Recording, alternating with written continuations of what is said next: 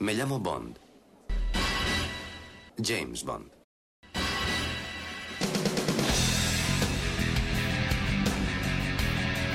Hola, soy Alberto López, alias Clark en los foros. En este programa, el número 25 de los podcasts temáticos de Archivo 007, vamos a hacer un recorrido por todos los videojuegos de James Bond aparecidos hasta la fecha, desde James Bond 007, surgido en 1983, hasta el reciente GoldenEye Reloaded, aparecido en noviembre de 2011.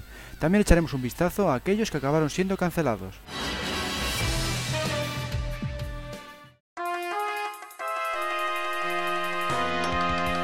En 1983 apareció el primer videojuego Bond de la historia, titulado James Bond 007, tenía relación con cuatro películas, Diamantes para la Eternidad, La espía que me amó, Moonraker y Solo para sus ojos.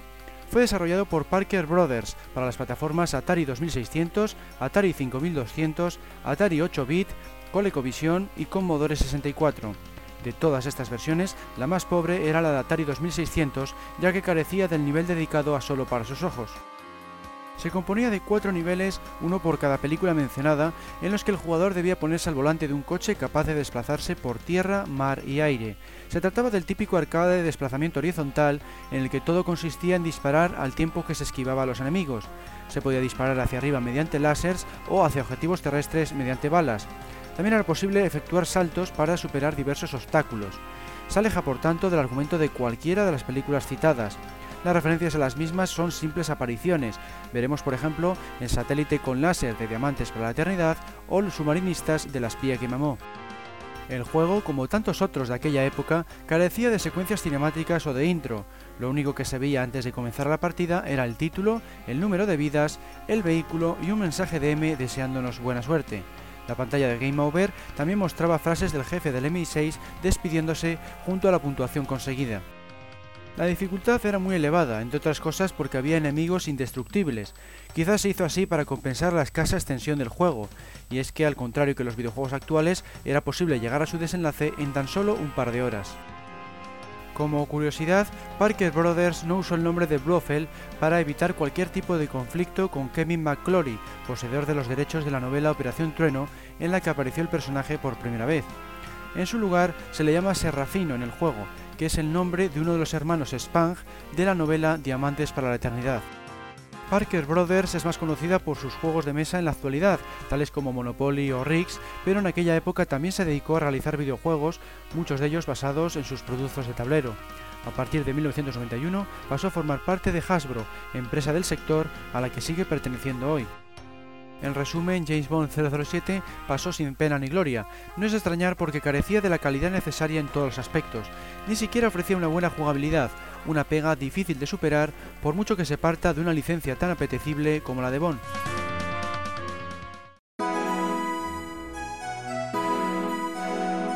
La propia Parker Brothers, en conjunto con Capcom, tenía previsto sacar un nuevo videojuego de Bond en verano de 1983. Así lo anunció en su catálogo y en varias publicaciones más, como por ejemplo en varios cómics de DC. Resulta curioso que esta página contenía citas de revistas y medios falsos. Se indicaba que iba a estar basado en la película de ese mismo año, Octopussy, ya que mostraba a Bond enfrentándose a varios enemigos sobre el techo de un tren. De esta forma estaba destinado a convertirse en el primer videojuego que referenciaba directamente al filme del momento. Sin embargo, se acabó cancelando, de modo que ese honor se lo acabaría llevando el juego de Panorama para Matar en 1985. Octopussy fue diseñado para Atari, Sears Super Video Arcade, Sears Video Arcade, Intellivision, Intellivision 2 y Tandivision. Se puede definir como el típico juego de plataformas, ya que el usuario debía manejar a Bond desplazándose horizontalmente sobre el techo de un tren. Tenía que saltar de un vagón a otro, al mismo tiempo que trataba de conseguir huevos de Fabergé y disparaba contra sus oponentes. Unos le lanzaban cuchillos, mientras que otros le pegaban tiros, tal y como sucede en el filme. La mayor diferencia estaba en que era posible la participación de dos jugadores. La cancelación de este videojuego fue toda una sorpresa. Parker Brothers no solo había gastado miles de dólares en la inserción de publicidad en cómics y revistas, sino que además había llegado a mostrar un prototipo en la CES de Chicago, la famosa convención de electrónica, y en la Electronic Fan Expo de Nueva York, a principios de 1983. En su lugar acabó lanzando el juego del que hemos hablado antes, James Bond 007. Existen varias teorías acerca del porqué de esta cancelación. Una de ellas apunta que Parker fue incapaz de terminar el producto para el verano de 1983, fecha en que llegó la película a las pantallas. Otra teoría indica que los vendedores probaron Octopussy y James Bond 007 y seleccionaron este último como el mejor de los dos. Y es que a principios de los 80 era una práctica muy común que los comerciantes tomaran la decisión de qué videojuegos se debían sacar al mercado.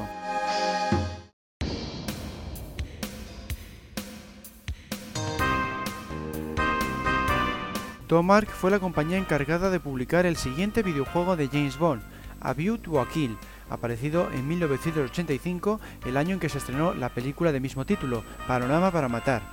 Hubo versiones para Commodore 64, Spectrum 48K, Armstrong CPC y MSX. El nombre Domark procede de la conjunción de los nombres de sus dos fundadores, Dominic y Mark. Tiempo después, la compañía desapareció porque fue adquirida, junto a Ausgol y Core de Singh, por Eidos, una empresa que sigue existiendo en la actualidad. Esta vez nos encontramos con una experiencia bastante más cercana a lo mostrado en el filme. En concreto dispondremos de tres niveles que se pueden jugar de forma independiente. En uno deberemos perseguir en coche a un cepelín, en otro el objetivo es escapar del ayuntamiento de San Francisco en llamas. En el tercero y último, la mecánica es parecida a la del anterior, pero cambiando la ambientación por una mina.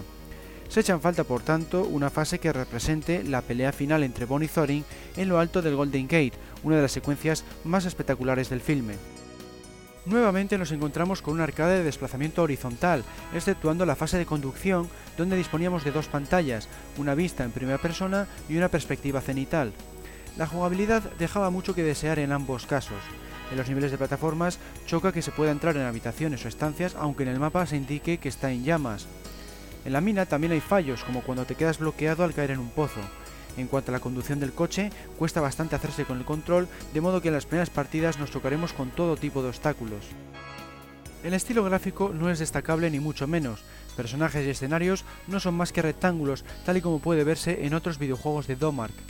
El único apartado técnico que es algo más notable es el de la música, al contar con el tema de la película de Duran Duran y el James Bond theme. Pero el mayor problema viene dado por el gran número de errores que posee, uno de los peores es aquel que obligaba al jugador a cargar de nuevo la cinta de cassette. Ocurría que al empezar el nivel del ayuntamiento no aparecía el personaje de Bond en pantalla. A veces se arreglaba pulsando el botón de disparo o las teclas de movimiento, pero generalmente no quedaba otro remedio que repetir la carga del juego para desesperación del usuario. Como curiosidad, cabe mencionar el anuncio que se editó en varias publicaciones. Mostraba algún barrel y una frase que rezaba Domar te representa a ti como 007. Imitaba por tanto a la clásica sentencia de los pósters de las películas. También se indicaba que era la primera aventura de Bond para Spectrum, Amstrad y demás plataformas, y en efecto así era, porque el que hemos visto de Parker Brothers, James Bond 007, no salió en esos formatos. En fin, queda claro que A View to a Kill es el típico juego que deja a un lado la calidad con tal de aprovechar una jugosa licencia cinematográfica. Los publicadores debieron pensar que bastaría con estar inspirado en la película Bond para obtener buenas ventas, pero los usuarios rara vez caen en la trampa y en algunas ocasiones incluso han optado por devolver el juego a las tiendas, como ocurrió con el impactante caso del videojuego de T en 1982.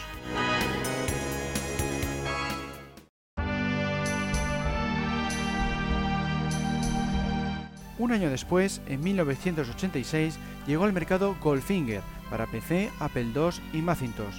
Fue desarrollado por Anglesoft y publicado por Mindscape. Se trataba de una aventura conversacional que seguía con bastante fidelidad la trama de la película de mismo título estrenada 22 años antes. Como su género indica, toda la jugabilidad se basa en leer una gran cantidad de textos y escribir la acción a realizar. De esta forma apenas tenía gráficos, pero permitía recorrer la historia del filme con más detalle que en cualquier otro videojuego. Por citar un ejemplo, en la escena en la que Pussy y Bond practican judo en el pajar, el jugador tenía que escribir órdenes como Kiss para besarla o Woman, Tell Me About Grand Slam para que explicara en qué consistía el plan del villano. Y aquí se observa el mayor problema del juego, tenías que teclar exactamente los mismos verbos que pensaron los desarrolladores. Resulta curioso que el encargado de escribir los textos fue Raymond Benson, el autor que realizaría las novelas de Bond de 1997 a 2004. Quizá por ello la trama tiene alguna que otra desviación respecto a la de la cinta. No obstante, cualquiera que la haya visto no encontrará apenas dificultades en resolver cada una de las situaciones. Habría que mencionar la portada de la caja del juego, al ser llamativa como pocas. En vez de hacer uso de una de las muchas imágenes promocionales o pósters de la película, se decantaron por emplear una foto completamente nueva. Mostraba una gigantesca pistola de oro sobre la que reposaba una modelo ataviada con prendas doradas y bebiendo champán de una copa del mismo color. Anglesoft era un pequeño equipo de desarrollo que apenas tuvo repercusión, pero la distribuidora Mindscape aún existe en nuestros días. Aparte de publicar, también ha desarrollado juegos tan populares como Warhammer Dark Omen o la mítica saga de juegos de ajedrez Chessmaster. En conclusión, Goldfinger resultó poco atractivo al carecer de vistosidad gráfica, pero al mismo tiempo muchos le consideran uno de los mejores juegos Bond, la razón está en que es la adaptación a videojuego más fiel de una película de 007 al mostrar casi todas las secuencias del filme, incluyendo aquellas en las que la gente espía a Goldfinger cuando éste explica su plan o cuando el villano amenaza al inglés con un láser.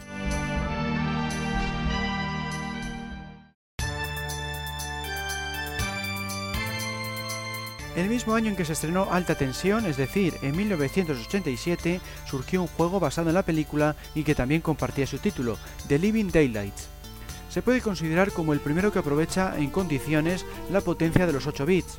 Fue desarrollado por Domark para las plataformas Amiga, Commodore, Sinclair ZX, Spectrum, Amstrad, Atari 8 bit, BBC B Master y MSX. Cabría mencionar que la versión para Amstrad PCW tenía el detalle exclusivo de mostrar a Timothy Dalton en la pantalla de carga. Los niveles mantenían siempre la misma jugabilidad. Antes de empezar, debíamos escoger un gadget que nos proporcionaba Q. Era importante elegir correctamente porque nos podía facilitar bastante la misión. En algunos casos incluso resultaba imprescindible haber escogido un artilugio u otro. Una vez empezaba la fase, nos desplazábamos en horizontal mientras disparábamos con la Walther PPK. Era por tanto un clásico juego de plataformas 2D. Aparecían varias referencias al filme, algo que siempre es de agradecer. Por ejemplo, uno de los niveles consistía en proteger a Koskov durante su deserción. En otras partes del juego nos topábamos con Necros, disfrazado bien de lechero o bien de repartidor de globos, tal y como sucede en la cinta.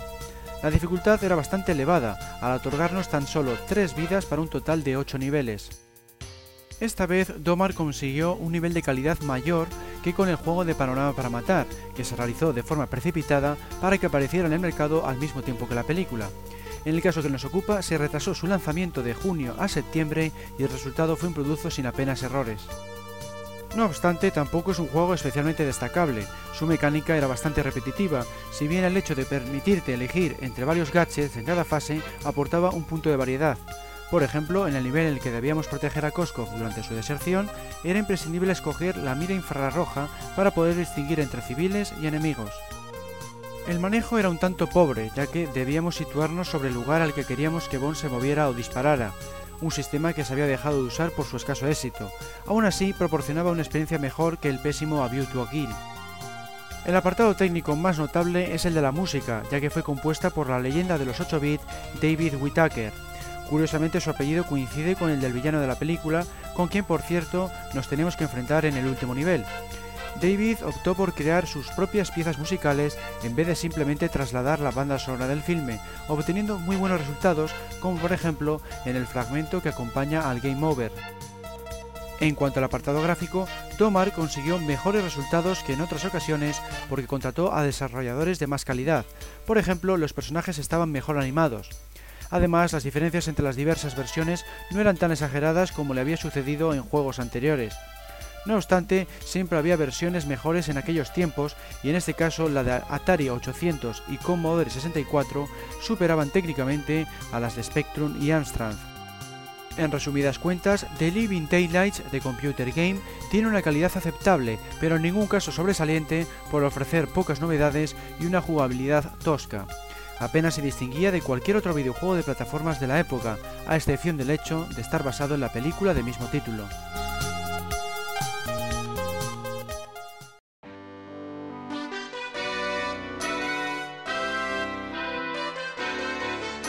En 1988, Domark volvió a la carga con otro videojuego basado en la franquicia Bond, titulado Live and Let Die, permitía al jugador experimentar la persecución de lanchas vista en el filme Vive y deja morir, estrenado en 1973 y protagonizado por Roger Moore.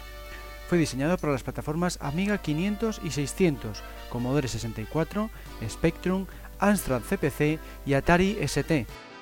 La empresa desarrolladora Elite Systems International empezó a crear el juego en su versión de 8 bits sin saber que finalmente se acabaría convirtiendo en un título de James Bond. Fueron los dirigentes de Tomar quienes tuvieron la idea, al vislumbrar la evidente conexión con la famosa secuencia de la película. Es por tanto la única vez que se ha dado este caso en toda la historia de los videojuegos de 007. No obstante, Elite llegó a lanzar al mercado el juego Aquablast, el título original, sin ningún tipo de referencia a la franquicia del agente secreto. Por otro lado, la desarrolladora K-Punch fue la encargada de programar las versiones de 16 bits, es decir, las destinadas a los modelos Amiga y Atari ST. Como era de esperar, estas últimas eran claramente superiores a las de 8 bits. En este ámbito, la versión de Commodore 64 era un poco mejor que la de Amstrad CPC. En cuanto a la música, Mark Coxey fue el encargado de componerla para todas las plataformas. La versión de Spectrum era algo diferente ya que no empleaba el James Bond theme, como solía ser habitual, sino que hacía uso de una pista completamente nueva que no tenía nada que ver ni con la película ni con su canción. Algo parecido sucedía con los sonidos. En todos los casos eran bastante pobres, pero era la versión de Spectrum donde la calidad era inferior. Baste decir que solo utilizaba dos sonidos diferentes.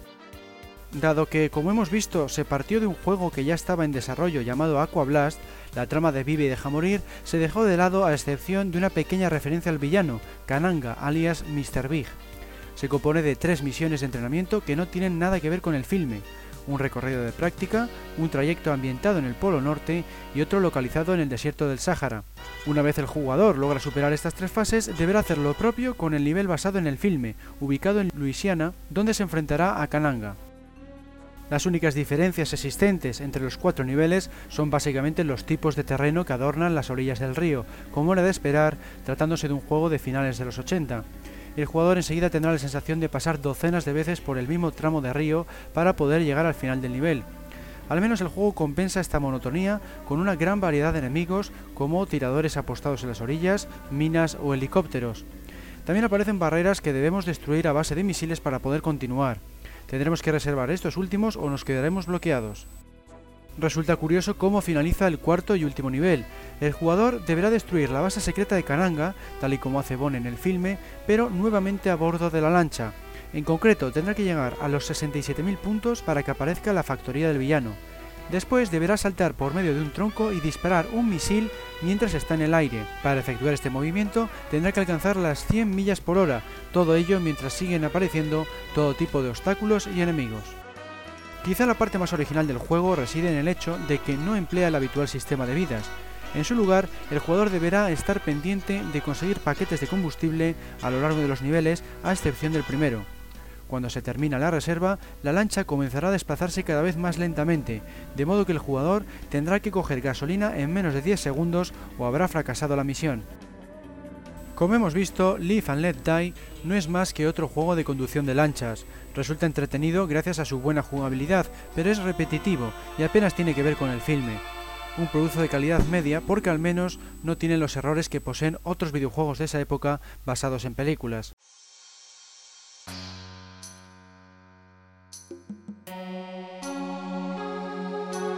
En 1989 llegó a las pantallas de todo el mundo Licencia para Matar.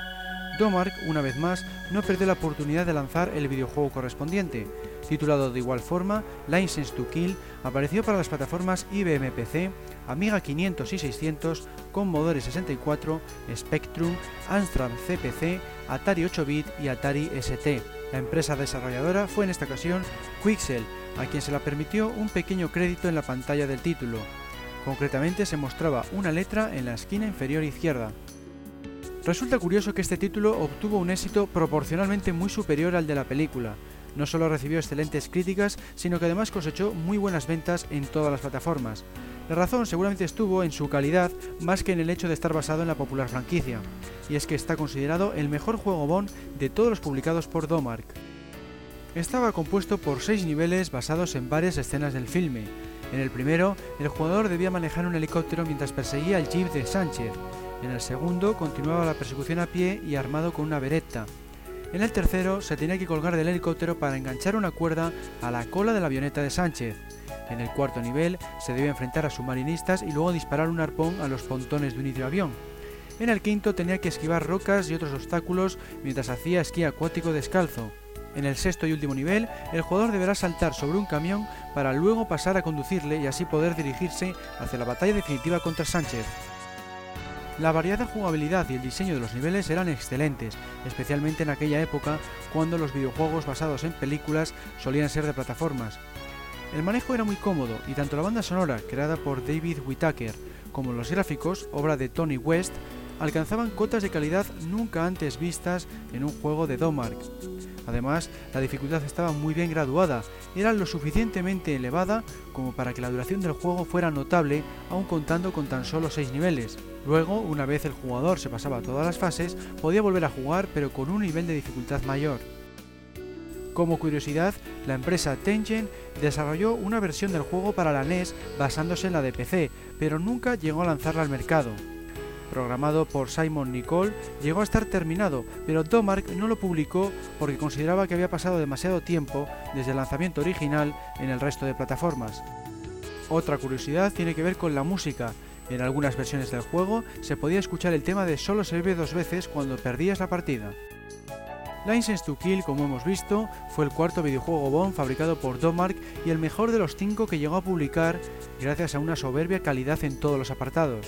Tal es así que sirvió de baremo para los futuros juegos de la franquicia y está considerado como uno de los títulos Bond más robustos.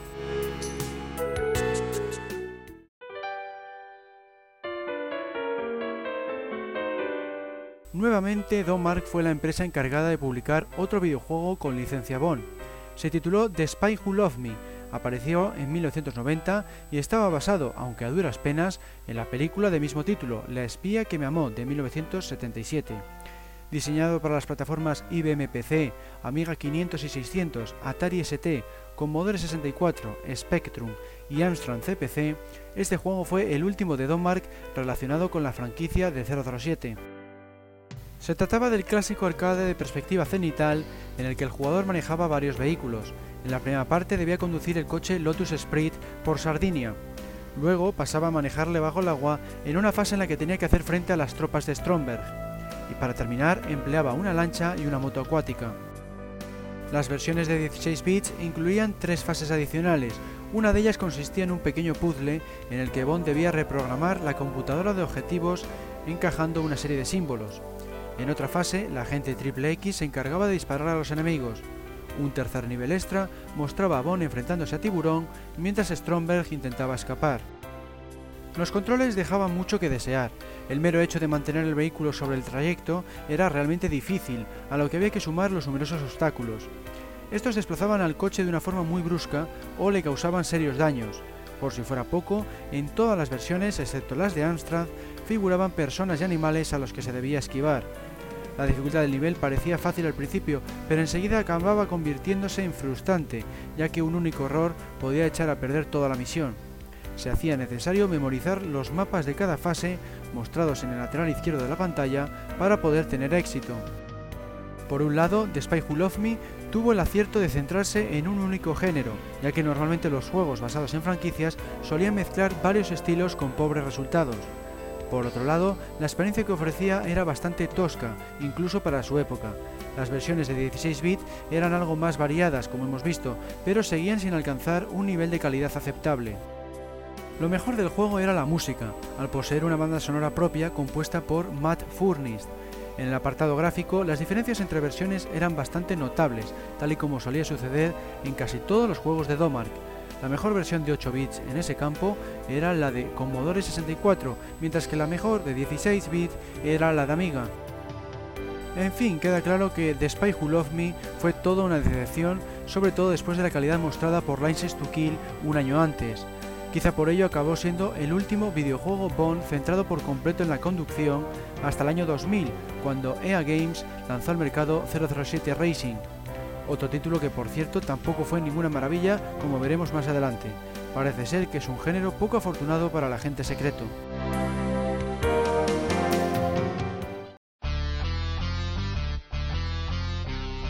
El mismo año, es decir, en 1990, apareció un segundo videojuego con la licencia de James Bond, aunque solo en Estados Unidos. En el resto del mundo se tuvo que prescindir de cualquier referencia al agente secreto. De esta forma, en América se le conocía como James Bond 007 The Stealth Affair, mientras que en los demás países se le llamaba Operation Stealth, y el agente recibía el nombre de John Glamis. Curiosamente, en ambos casos se demostraba trabajando para la CIA en vez de para la MI6. Se trataba de una aventura gráfica muy del estilo de las que publicaba LucasArts en aquel entonces. La mecánica se basaba en el sistema point and click, es decir, se debía usar el ratón para realizar todas las acciones, tanto para que el personaje fuera a un determinado lugar como para que realizara acciones tales como recoger o utilizar objetos. También se incluía algún nivel más orientado hacia la acción, como aquel en el que el protagonista debía bucear por una caverna submarina y salir de ella antes de que se le agotara el oxígeno, o aquel otro en el que recorría un laberinto mostrado en perspectiva cenital. Estas fases eran las más pobres del juego, al hacerse un tanto pesadas. La trama tenía que ver con el robo de un bombardero de la base aérea californiana de Miramar. En concreto, era un modelo ultramoderno del F-119 con capacidad para resultar invisible a todos los radares. El protagonista debía viajar a Latinoamérica para investigar el caso, una de las primeras tareas del jugador era precisamente conseguir un vuelo para tal destino. En concreto, debía falsificar el pasaporte por medio de un gadget incluido en un compartimento secreto de su cartera para poder pasar a través de la puerta de seguridad del aeropuerto. Este era el estilo que predominará a lo largo del resto del juego, a lo que hay que añadir puzzles y las mencionadas fases de acción. Fue programado para dos plataformas, Amiga y PC, Resulta curioso que la versión de Amiga disponía de una sencilla voz sintetizada que interpretaba todos los diálogos del juego, pero solo si el equipo disponía de al menos un mega de RAM. Por desgracia, muchas copias tenían el defecto de que si el jugador intentaba cliquear para saltar las secuencias cinemáticas, el juego se trababa y era necesario reiniciarle. Por esta razón, los jugadores más avanzados quitaban la expansión de memoria antes de ejecutar el juego.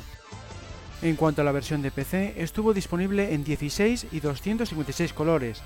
En este último caso se incluía un CD de audio con la canción del juego. En general, esta versión era la mejor técnicamente hablando, no obstante, se situaba más o menos en la media de la época, pero sin alcanzar el nivel de detalle al que llegaban los juegos de LucasArts, el rey del género en aquel entonces. The Stella Fair fue desarrollado por Delphine Software, una empresa francesa fundada en 1988 y desaparecida en 2004. Generalmente conocida como Delphine, tan solo había realizado tres videojuegos antes de lanzar el que nos ocupa y no era muy conocida aún. La fama le llegó al año siguiente, en 1991, cuando sacó Another World, una aventura gráfica con formato de juego de plataformas que recordaba al popular Prince of Persia. Otros de sus grandes éxitos fueron Flashback y la saga Motor Racer. Interplay fue la encargada de publicar el videojuego que nos ocupa. Fundada en Estados Unidos en 1983, es una empresa dedicada tanto al desarrollo como a la distribución. Entre sus producciones más famosas están Battle Chess, Baldur's Gate y Fallout. A pesar de los grandes éxitos cosechados, tuvo serios problemas financieros en diversas épocas, pero ha conseguido continuar gracias a la compra de Titus Interactive, en la actualidad ha vuelto a ser independiente y está preparando nuevas versiones de sus franquicias más populares. A modo de resumen, The Stella Fair tiene el honor de ser la única aventura gráfica de mecánica point and click basada en 007.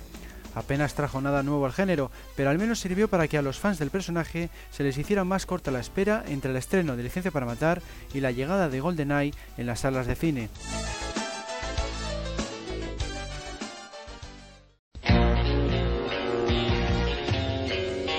Como hemos visto en el podcast temático número 24, en 1991 se emitió una serie de animación titulada James Bond Jr. Estaba protagonizada por el sobrino de 007 y propició la aparición de una gran cantidad de merchandising. Uno de los productos más exitosos fue el videojuego, nombrado de igual forma y publicado por THQ en junio de 1992, medio año después de que terminara la misión de la serie. Eurocom fue la empresa encargada de desarrollar la versión para la consola NES, mientras que Grey Mata hizo lo propio con la de Super Nintendo. El nombre de THQ son en realidad las siglas de Toy Headquarters, que viene a significar sede del juguete. La razón está en que en aquel entonces THQ también se dedicaba a fabricar juguetes. No fue hasta 1994 cuando se centró únicamente en los videojuegos, una actividad que sigue ejerciendo en nuestros días. Eso sí, nunca más se volvió a encargar de la franquicia de 007. Eurocon es con diferencia la empresa desarrolladora que más juegos de Bond ha producido. James Bond Jr. fue el primero y el reciente GoldenEye Reloaded el último hasta la fecha. Fue gracias al videojuego que nos ocupa por el que inició una prolífica carrera, ya que hasta ese momento solo había hecho Magician para la NES en 1991. De origen británico, Eurocom se fundó en 1988 con la NES en mente, pero a lo largo de los años ha fabricado videojuegos para muchas otras plataformas como PlayStation o PC. James Bond Jr. era el típico juego de plataformas en el que debíamos enfrentarnos a todo tipo de enemigos mientras nos desplazábamos horizontalmente por las diferentes pantallas. Se podían dar puñetazos con un botón y patadas con otro, así como movernos verticalmente por medio de escaleras y realizar saltos. Estos niveles se combinaban con otros en los que manejábamos vehículos. En concreto, el jugador debía conducir un mini helicóptero, una lancha y un jetpack en la versión de Super Nintendo. Ahí las opciones tenían que ver con lanzar bombas y disparar, al más puro estilo de los populares matamarcianos. No faltaban por supuesto los gadgets, esa era la función del cuarto botón del pad. Por ejemplo, podíamos usar unos zapatos con cohetes para volar por el escenario. Por otro lado, si pulsábamos hacia izquierda o derecha y al mismo tiempo a la tecla de patada, el personaje efectuaba una patada voladora. También era posible rodar por el suelo si pulsábamos abajo y un lado. En el ámbito técnico contaba con unos gráficos que no destacaban respecto a otros juegos de la competencia. Se puede decir que se situaba en la media de la época. El mejor apartado era el de la música, al contar con el tema de la serie de animación, así como unas buenas composiciones. En jugabilidad carecía de novedades, desaprovechando una licencia que podía haber dado mucho más de sí. Las diferencias entre ambas versiones eran más que notables. Mientras que el juego de NES era de plataformas y puzzles, el de Super Nintendo era un arcade en toda regla en el que no solo se evitaron los puzzles, sino que además se incluyeron niveles de disparo a bordo de vehículos, como hemos visto. Curiosamente ambos partían del mismo argumento. La trama daba comienzo con la desaparición de varios científicos de todo el mundo. James Bond Jr. debía acudir en su rescate. Los informes de inteligencia revelaban que la organización criminal Scum les había secuestrado en una fortaleza ubicada en una isla del Caribe. El protagonista debía superar cuatro misiones para salvarles y detener así los planes de los villanos. Entre las acciones más espectaculares que llevaba a cabo estaba la desactivación de misiles justo antes de que sean lanzados o el robo de los planos del llamado dispositivo de dominación mundial. James Bond Jr. también debía hacerse con armas y escudos, beber una poción especial que le transformaba en hombre lobo y utilizar un jetpack para afrontar batallas aéreas. La mayor pega en ambas versiones residía en que no disponían de opción para guardar partida, algo por otra parte habitual en esa época, a excepción de por ejemplo algunos juegos de rol. No obstante, tampoco eran tan largos como los videojuegos actuales. La versión de NES contaba con tan solo 8 niveles, mientras que la Super Nintendo se componía de 6 fases. En comparación con otros videojuegos de 007, James Bond Jr. era bastante aceptable, con un buen acabado en términos generales. Apenas tenía bugs y mostraba a los mismos personajes de la serie televisiva. Sin embargo, la jugabilidad y la calidad técnica podrían haber sido mejores, así como carecía de novedades respecto a lo ya visto en infinidad de títulos. La versión de Super Nintendo era ideal para los niños, dada su mecánica basada en pulsar botones con rapidez, mientras que la de la NES, al contar con puzzles, podía gustar más a los jugadores jóvenes y adultos.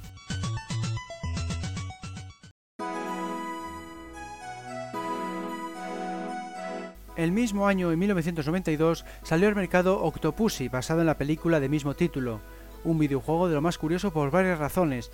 Por un lado, estaba incompleto y no era oficial. Por otro, fue diseñado única y exclusivamente para ZX Spectrum, en una época en la que empezaba a estar en desuso dado el apogeo de las consolas de 16 bits. La programación corrió a cargo de Milan Blazicek, mientras que los gráficos fueron obra de Mark Forrey, ambos de la compañía eslovaca Bytepack. La empresa con sede en Bratislava Ultrasoft se encargó de publicarle, aunque solo en Eslovaquia, incluyendo carátulas en su caja de cassette y manual de instrucciones. Tuvo que pasar algún tiempo antes de que se hiciera una versión en inglés. La mecánica del juego le englobaba en el género de la aventura gráfica, ya que el usuario debía encontrar objetos y resolver puzzles para avanzar. Seguía la trama del filme, aunque con algunos cambios para acomodarlo a este sistema. Se debía mover a Roger Moore vestido de smoking blanco por los diferentes escenarios y se tenía que pulsar el botón de disparo para desplegar un menú con la lista de objetos. En otras palabras, era el clásico inventario en el que se debía indicar qué acción ejecutar con cada artículo como por ejemplo cogerle, intentar usarle o lanzarlo. En el primer puzzle, el jugador podía encontrar una flauta y una moneda en las calles de una ciudad hindú. Si se ponía a tocar la flauta cerca de la cobra que aparecía, ésta le mataba, pero si daba la moneda a BJ, recibía una llave con la que podía continuar la historia. En concreto, le permitía abrir la puerta cerrada de una habitación de hotel donde tenía que robar un huevo de Fabergé para luego poder jugar al backgammon con Kamal Khan. El jugador ganaba con la tira de dados y obtenía una gran cantidad de fichas. Una vez canjeadas en metálico, podía pagar al taxista para pasar a la siguiente localización. Era ahí donde terminaba el juego. A pesar de la limitada potencia gráfica del Spectrum en comparación con el Commodore 64, Octopussy empezaba con una intro muy bien animada en la que me encargaba 007 la misión de encontrar al asesino de 009. El detalle con que estaba dibujado el personaje y la animación superaban a los juegos oficiales de Domark para esa misma plataforma. Donde salía perdiendo era en el apartado sonoro, ya que carecía de música y solo hacía uso de un par de efectos de sonido. Octopussy es, por todo lo que hemos visto, una curiosidad más que un videojuego en sí. En primer lugar porque no era oficial y en segundo porque obviaba dos terceras partes de la trama vista en la película. Únicamente se le puede reconocer un buen nivel gráfico, aunque solo si se le compara con otros productos de Spectrum.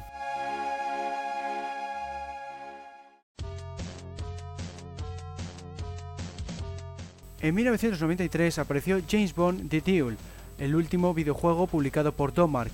Fue sin embargo su primer intento de incluir una historia completamente nueva en vez de basarse en las tramas de las películas. Eso sí, tomó a Timothy Dalton en el papel del espía, empleando una fotografía suya en la carátula de la caja, así como también hizo uso de los villanos más famosos de la franquicia, como Tiburón o el Barón Samedi.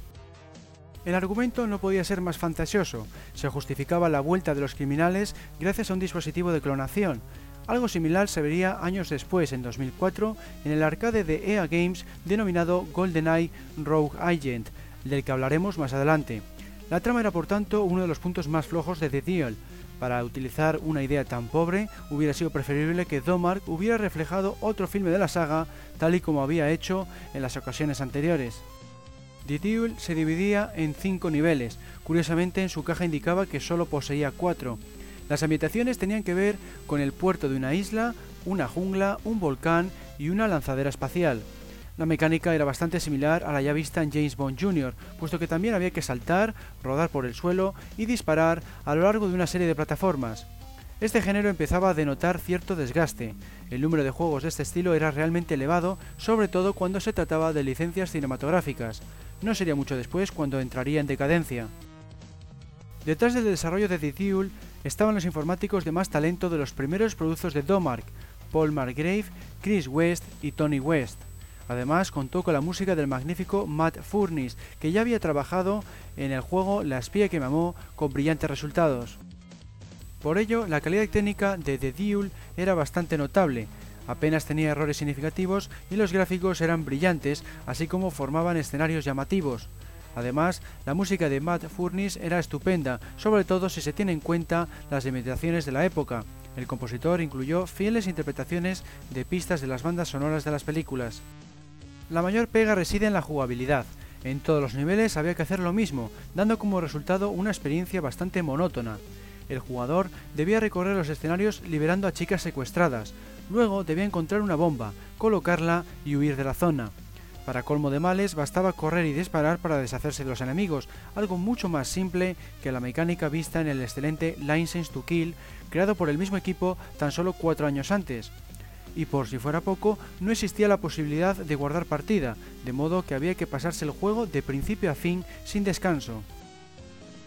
The Duel fue diseñado para las consolas Master System y Sega Game Gear de 8 bits y para Sega Mega Drive de 16, como era de esperar, esta última versión era mucho más impresionante que la anterior. En ambos casos, la compañía encargada de desarrollo fue la propia Domark, que ejerció también de publicador. En el ámbito de las curiosidades, cabría mencionar que la versión de Sega Master System constituye uno de los pocos juegos que no funcionaban apropiadamente en las televisiones NTSC, algo extraño porque la Master System no tenía limitación regional. Otro dato curioso tiene que ver con los créditos de la versión de Mega Drive. Aparecía el logo de Tengen en vez del de Domark. La razón está en que se encargó de la distribución de estos cartuchos. En resumidas cuentas, The Duel funcionó bastante bien dentro de las limitaciones del género de las plataformas, poseía un buen acabado, pero carecía de profundidad y resultaba repetitivo. Tampoco se puede decir que fuera original, al hacer uso de villanos conocidos de la franquicia y una mecánica mil veces vista en muchos otros videojuegos, únicamente destacaba en los apartados técnicos.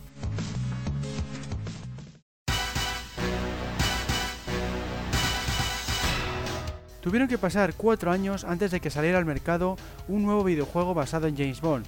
Al menos la espera mereció la pena porque el siguiente en aparecer está considerado por la gran mayoría como el mejor juego del espía de todos los tiempos. Se tituló GoldenEye 007, fue desarrollado por Rareware y apareció en exclusiva para la consola Nintendo 64 en 1997. Originalmente se anunció que se iba a diseñar para la plataforma de 16 bits Super Nintendo, Además, la idea era crear un all-rails shooter, esto es, un juego de disparo en el que el usuario solo debe mover la mira, no el personaje, tal y como sucede por ejemplo en clásicos como Virtua Cop o Time Crisis. No fue hasta que llevaban varios meses de desarrollo cuando se decidió cambiar el diseño por el que conocemos.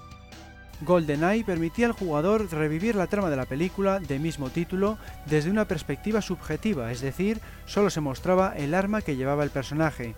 Se convertía así en el primer arcade en primera persona basado en la franquicia.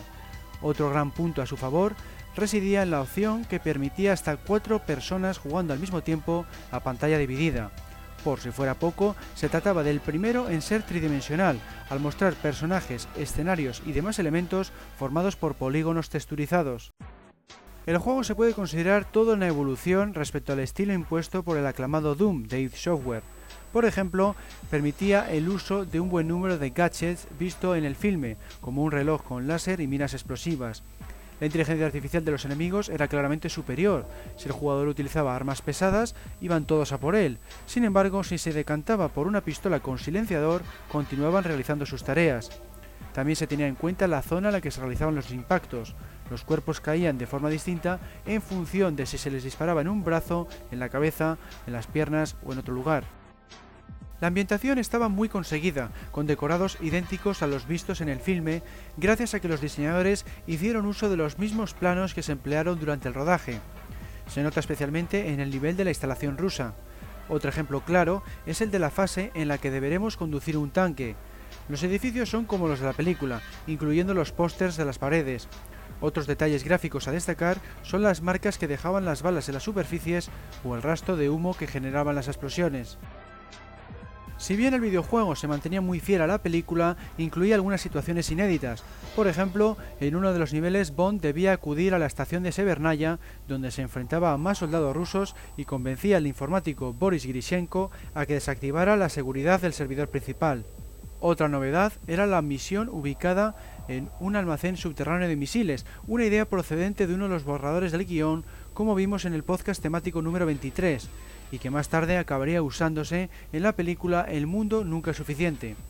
En esta fase, 007 debe impedir que se lleve a cabo el despegue de un satélite GoldenEye, encubierto con la tapadera de una prueba no programada de lanzamiento de misiles. Bond encuentra a Urumov, pero este logra escapar y destruye la instalación por medio de explosivos C4. Los niveles adicionales más llamativos tenían que ver con los filmes Moonraker y Bibi deja morir. En el primero, Bond debía visitar un templo azteca con motivo de alterar el lanzamiento de un transbordador de la NASA robado. Por el camino tenía que hacer frente a Tiburón para conseguir una tarjeta de seguridad. En la misión relacionada con Bibi deja morir, Bond debía acabar con el barón Samedi hasta en tres ocasiones, dada su capacidad para resucitar. Aún así, se le mostraba riéndose al final del juego, tal y como ocurría en la mencionada película. La amenaza de Samedi era cuando menos curiosa, afirmaba poseer la legendaria pistola de oro de Scaramanga, una referencia al filme El hombre de la pistola de oro. El apartado multijugador tenía modos muy originales, por ejemplo aquellos que llevaban títulos de otras entregas de la serie. El modo denominado Solo se vive dos veces, como su propio nombre indica, otorgaba únicamente dos vidas a cada contrincante había otro, llamado el hombre de la pistola de oro, que permitía a los jugadores acabar con sus rivales de un solo disparo. Veamos ahora algunas curiosidades. Se podía usar la pistola láser vista en Moonraker. El helicóptero Tiger era llamado Pirate, pirata, en el juego. Años después apareció un mod para el videojuego Half-Life 2 basado en GoldenEye. El mismo año en que salió al mercado, se tenía previsto lanzar una versión dedicada a la conducción para la consola portátil de Nintendo Virtual Boy. Se sabe de la existencia de este juego porque se llegó a distribuir una captura del mismo, pero se acabó cancelando. Se intentó realizar una conversión para la plataforma Xbox en febrero de 2008, pero Nintendo y Microsoft no llegaron a un acuerdo económico. Como veremos más adelante, se han acabado realizando otras conversiones en los últimos años, en concreto para las consolas Wii, PlayStation 3 y Xbox 360. Para terminar, vamos a ver una pequeña descripción de Rareware. Fundada en Gran Bretaña en 1982 por los hermanos Tim y Chris Stamper, empezaron desarrollando y publicando juegos para plataformas tales como el ZX Spectrum o el Commodore 64. Ya en los 90 se dedicaron solo a la NES y en 1994 llegaron a un acuerdo de exclusividad con Nintendo. Enseguida recibieron el apoyo tanto de la crítica como del público tras cosechar grandes éxitos en Super Nintendo y Nintendo 64. Suyos son, por ejemplo, Donkey Kong Country y Banjo Kazooie. En 2002 fue adquirida por Microsoft Studios y en 2007 los hermanos Stamper dejaron la empresa en busca de un nuevo camino. Con todo lo que hemos visto queda claro que GoldenEye 007, vulgarmente conocido como GoldenEye 64, fue un videojuego con mayúsculas, Prueba de ello son las elevadas puntuaciones y numerosos premios que recibió en diversas publicaciones y medios. Entre ellos está el de Mejor Juego del Año 1998. También recibió una excelente acogida por parte del público al alcanzar unas ventas de más de 8 millones de copias, lo que le convierte en el videojuego Bond más vendido de la historia. Y lo curioso del caso es que de todos los miembros del equipo desarrollador, solo dos habían trabajado en el ámbito de los juegos.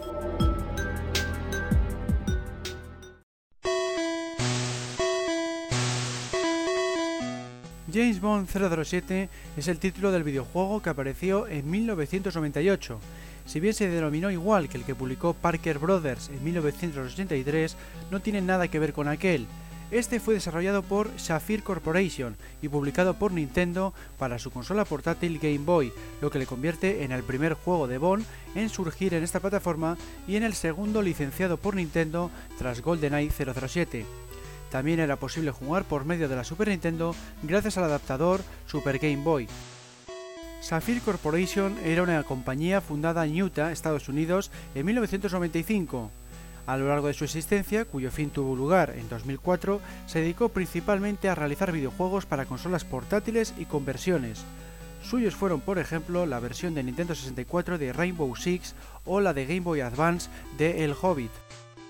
Al contrario que GoldenEye 64, James Bond 007 carecía de cualquier tipo de originalidad o innovación. Se trataba básicamente del clásico juego de rol que solía aparecer en Game Boy, otro clon más del mítico Zelda. La mecánica consistía en desplazar a Bond bajo una perspectiva cenital mientras se recogían objetos, se hablaba con otros personajes o se luchaba contra diversos enemigos. Precisamente el combate era uno de los puntos más flojos del juego. Bastaba bloquear al oponente hasta que detuviera su animación, lanzar un puñetazo y volver a protegerse. Cuando había armas de por medio se complicaba algo más porque había que estar esquivando las balas, pero seguía sin ofrecer una experiencia demasiado atractiva. Lo que estaba bastante mejor eran los puzzles, resultaban mucho más lógicos que los que solían aparecer en otros títulos de Nintendo. Tampoco estaba mal en cuanto a acabado, ya que prácticamente no tenía errores o bugs y poseía una buena calidad gráfica tanto en personajes como en escenarios, teniendo en cuenta las limitaciones propias de la Game Boy. En el ámbito sonoro, la música también estaba bastante lograda, incluía el James Bond theme y notables piezas ambientales. Lo único que desentonaba en el conjunto eran los sonidos, dado que no eran más que pitidos. La trama tenía que ver con la desaparición del agente 008 y el plan de destruir Inglaterra con misiles atómicos por parte de un malvado general ruso. Una historia muy fiel a lo visto en las películas. El problema venía con las acciones que debía realizar Bond para avanzar. Por ejemplo, a menudo tenía que robar objetos para luego intercambiarlos por otros. En una ocasión debía robar una gallina para poder obtener un gato. James Bond 007 se componía de 10 niveles cuya longitud variaba bastante. La curva de dificultad estaba bien diseñada y las localizaciones eran de lo más variadas, como China, Rusia, el Sáhara o el Tíbet.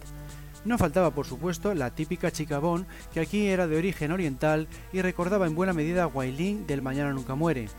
También había un buen número de referencias a la franquicia. Por ejemplo, el agente debía hacer frente a Oddjob y Tiburón. A este último además le derrotaba con un imán, tal y como se vio en la película La espía que mamó. Como curiosidad, incluía tres juegos de cartas que podían jugarse en cualquier momento una vez nos lo pasábamos en el modo historia. Uno de ellos era el Bacarrá, el juego practicado por Bond en las novelas. Otro era el Reg Dog, una variedad del póker. Y por último, el popular Blackjack. Esta idea de incluir minijuegos se volvió a emplear en el juego de 2003 Todo o Nada en su versión para Game Boy Advance. En suma, James Bond 007 fue bastante aceptable para tratarse de un videojuego de Game Boy, tal es así que superó el millón de copias vendidas, lo que motivó a Nintendo a llevar a cabo un relanzamiento. Carecía de novedades, su jugabilidad era repetitiva y su sistema de combate no era gran cosa, pero su mecánica era bien conocida por los usuarios y la temática del agente secreto resultaba atractiva. Fue el último juego de rol basado en la franquicia. Veremos si en el futuro se desarrolla algún otro aprovechando la potencia de las consolas portátiles actuales.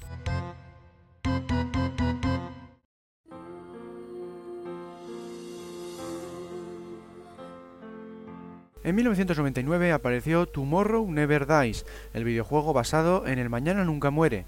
Fue el primero de los publicados por Electronic Arts tras haberse hecho con la licencia de la franquicia y el primero en aparecer en la plataforma Sony PlayStation. Por desgracia, distó mucho de los resultados obtenidos por GoldenEye 007, tanto a nivel técnico como a nivel de ventas. Tal es así que está considerado por muchos como uno de los peores videojuegos Bond. Electronic Arts, conocida como EA, es una empresa fundada en Estados Unidos por Triff Hawkins en 1982. Se encarga tanto del desarrollo como de la distribución de juegos, pero también subcontrata a otras compañías, algo en lo que es pionera. En el caso que nos ocupa, fichó a Black Ops Entertainment. Cabe destacar que tiene una división denominada EA Sports, encargada de crear diversas series deportivas, como el archiconocido FIFA de fútbol o el no menos popular NBA Live de baloncesto. La propia EA tiene entre sus títulos más exitosos el famoso juego de coches Need for Speed o el popular arcade bélico Battlefield. En cuanto a Black Ops Entertainment, era una empresa desarrolladora fundada en Santa Mónica, California, en 1994 por cuatro recién graduados. Desde entonces han creado videojuegos para PlayStation, Nintendo 64, PlayStation 2, GameCube y Xbox. Su primer contrato fue con Virgin Games, produciendo el juego Agile Warrior, un arcade de aviación. A pesar del pobre resultado obtenido por Tomorrow Never Dies, volvió a trabajar en la franquicia de Bond, en concreto se encargó de las versiones de PlayStation de 007 Racing y The Wall Is Not Enough, como veremos más adelante. Englobado dentro del género de los arcades en tercera persona, Tomorrow Never Dies permitía disparar, conducir y esquiar desde una perspectiva situada a la espalda de Bond, era por tanto la primera vez que se empleaba esta cámara y quizá debido a su escaso éxito no se volvió a emplear hasta todo o nada en 2004. El juego, compuesto de 10 niveles, seguía la trama de la película con bastante fidelidad y de hecho incluía escenas en vídeo de la propia cinta. No obstante, y al igual que ocurría con GoldenEye 007, poseía alguna que otra diferencia con motivo de ofrecer toda la diversión posible al jugador. Por ejemplo, en el primer nivel debíamos marcar la posición de una estación de radar soviética para que fuera destruida por medio de un ataque aéreo. Luego teníamos que escapar esquiando y saltar en paracaídas por un precipicio, cayendo justo en el mercado de armas para terroristas con que da comienzo el filme. Pero sin duda el cambio más llamativo tiene que ver con la escena del Hotel Atlantic, ya que si el usuario tenía éxito, conseguía rescatar con vida a Paris al volante del BMW 750IL. El juego dejaba mucho que desear en los apartados técnicos, no solo ofrecía un pobre control y un diseño demasiado ambicioso para el resultado que finalmente obtuvo, sino que además tenía fallos. El aspecto que se alcanzó un buen nivel de calidad fue el de la música, tal es así que se vendió de forma separada en un disco constituido por 17 temas. Estas composiciones eran obra de Tommy Tallarico, todo un experto en el ámbito de la música para videojuegos, y se situaban a la altura de las creadas por David Arnold para la película. El disco incluía una canción titulada Leather to Paris, interpretada por Elaine Paiva. En resumidas cuentas, Tomorrow Never Dies se situó muy lejos de los resultados obtenidos por GoldenEye 007 para desgracia de los poseedores de una PlayStation, la única plataforma en la que apareció. Supuso una pobre entrada de Electronic Arts en la licencia del espía, pero eso no quitó para que continuara lanzando más títulos en los años posteriores. Por citar algunas puntuaciones, GameSpot le otorgó un 5,7 sobre 10 y GameStats un 5,9.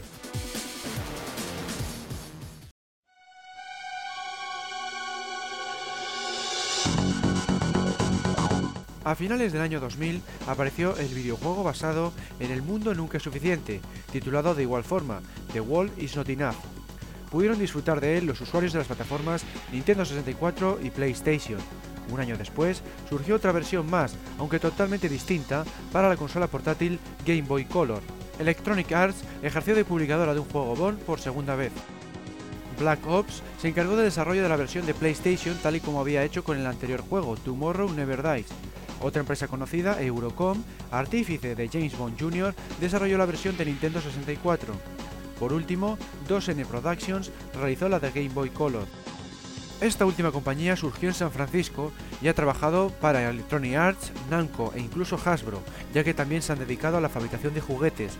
Actualmente se ha centrado en el desarrollo de juegos para móviles. Se tenía previsto lanzar The World is Not Enough para las plataformas PlayStation 2 y PC en 2001, tal y como se indicaba en el boceto de las notas de prensa de Electronic Arts, pero finalmente ambas versiones acabaron cancelando. Únicamente se produjo la de Game Boy Color, un arcade con perspectiva cenital un tanto mediocre.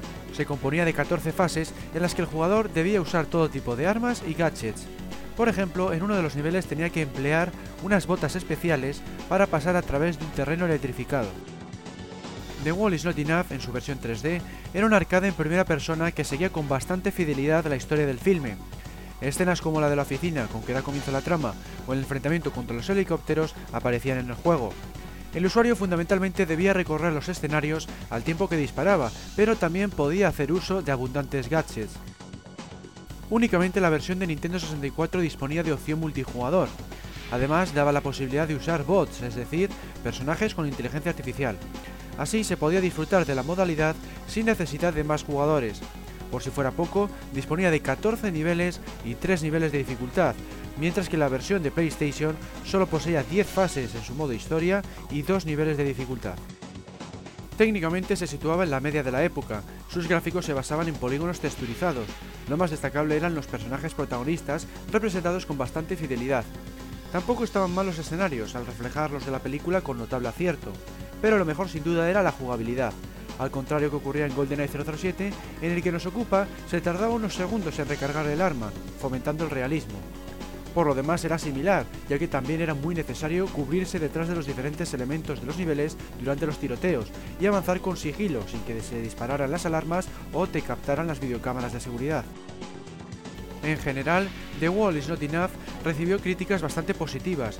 Por ejemplo, en la lista de IGN de 2009 aparecía como el segundo mejor juego Bond de la historia, solo superado por GoldenEye 007. Metacritic le otorgaba 81 puntos sobre 100, mientras que la propia IGN le otorgaba una valoración de 8,9 sobre 10. Una de las cosas más apreciadas fue la inclusión de actores de doblaje. Todo ello contribuyó a sus excelentes ventas, que superaron el millón de copias, y este éxito a su vez propició que se relanzara en 2002 en un pack que incluía Tomorrow Never Dies.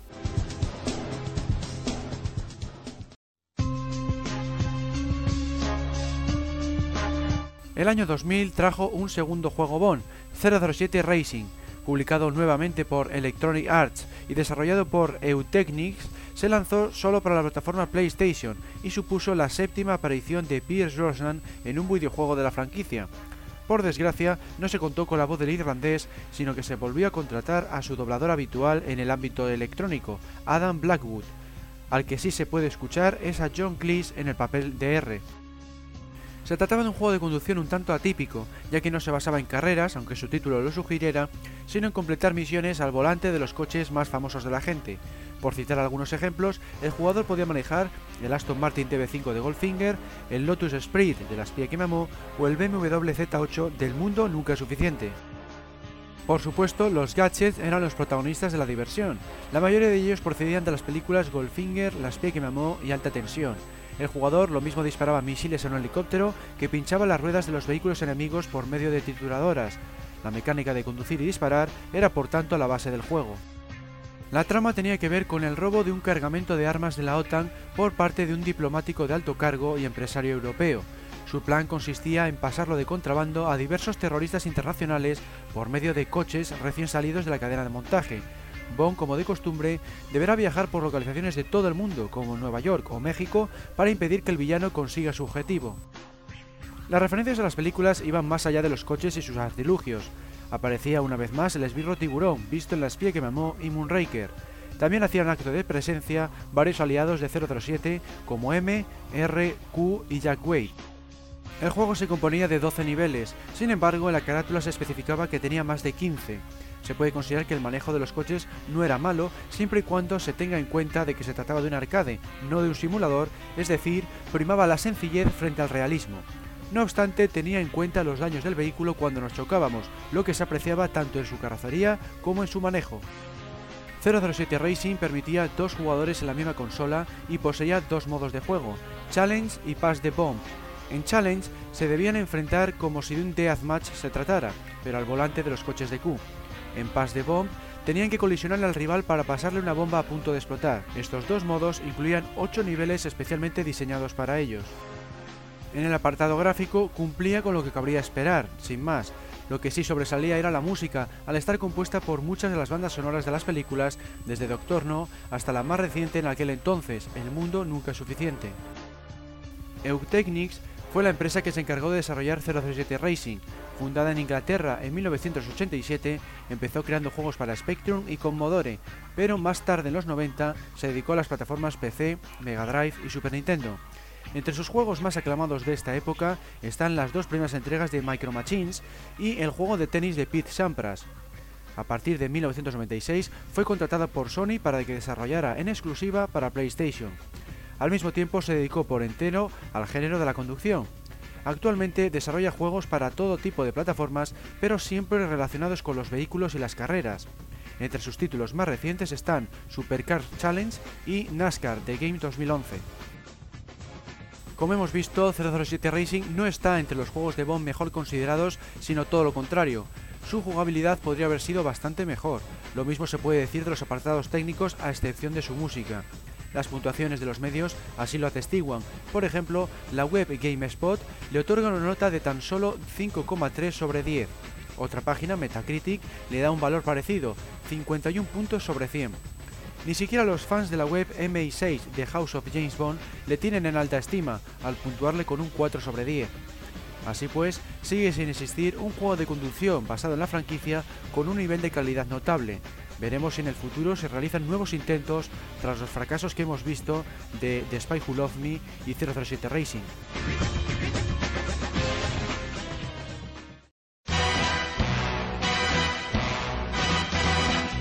En 2001, Electronic Arts, en conjunto con MGM Interactive, volvió a la carga con Agent Under Fire, otro arcade en primera persona del estilo de GoldenEye 007 desarrollado por la propia Electronic Arts, apareció en las plataformas Nintendo GameCube, Sony PlayStation 2 y Microsoft Xbox.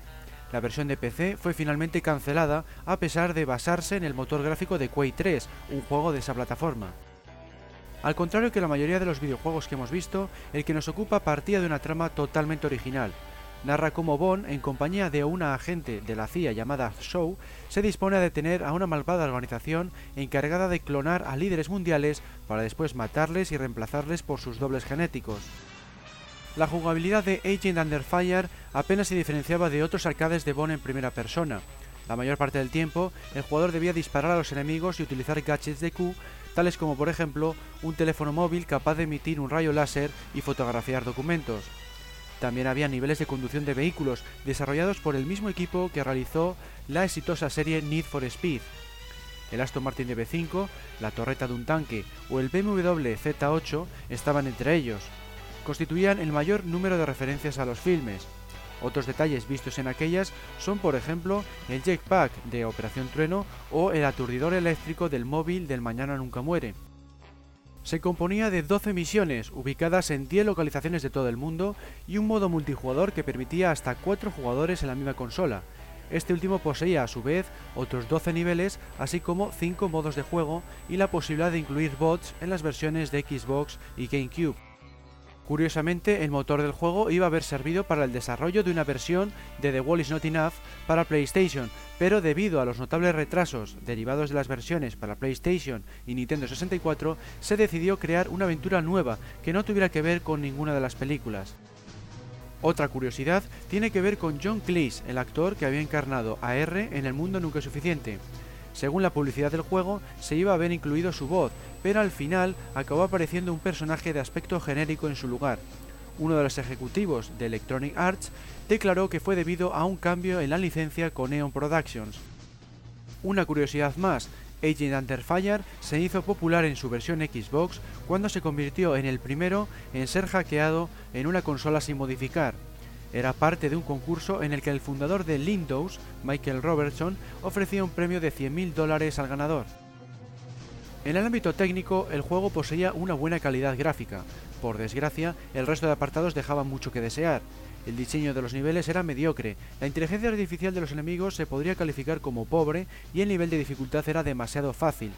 Para colmo de males, la apariencia de Bond no se asemejaba a ninguno de los actores, a lo sumo guardaba un leve parecido con Timothy Dalton. Todo ello propició que Agent Under Fire recibiera críticas encontradas, mientras que unos alababan sus cualidades técnicas, especialmente en cuanto al excelente modelado de los personajes, otros sentían que se situaba muy lejos de GoldenEye 007. Metacritic le otorgó una nota media de 7 sobre 10 entre sus diferentes versiones, considerando la de GameCube como la mejor de las tres. MI6 de House of James Bond también le dio esa misma nota. Por tanto, no se puede considerar de los mejores juegos de 007, pero tampoco de los peores. Contradictoriamente, fue el juego Bond con mejores ventas en Estados Unidos en sus versiones para PlayStation 2 y Xbox al alcanzar los casi 4 millones de copias entre ambos formatos. Ninguno de los títulos posteriores, como vamos a ir viendo, logró superar esa cifra. El que más se acercó fue Nightfire, con unas ventas de 3,77 millones de unidades.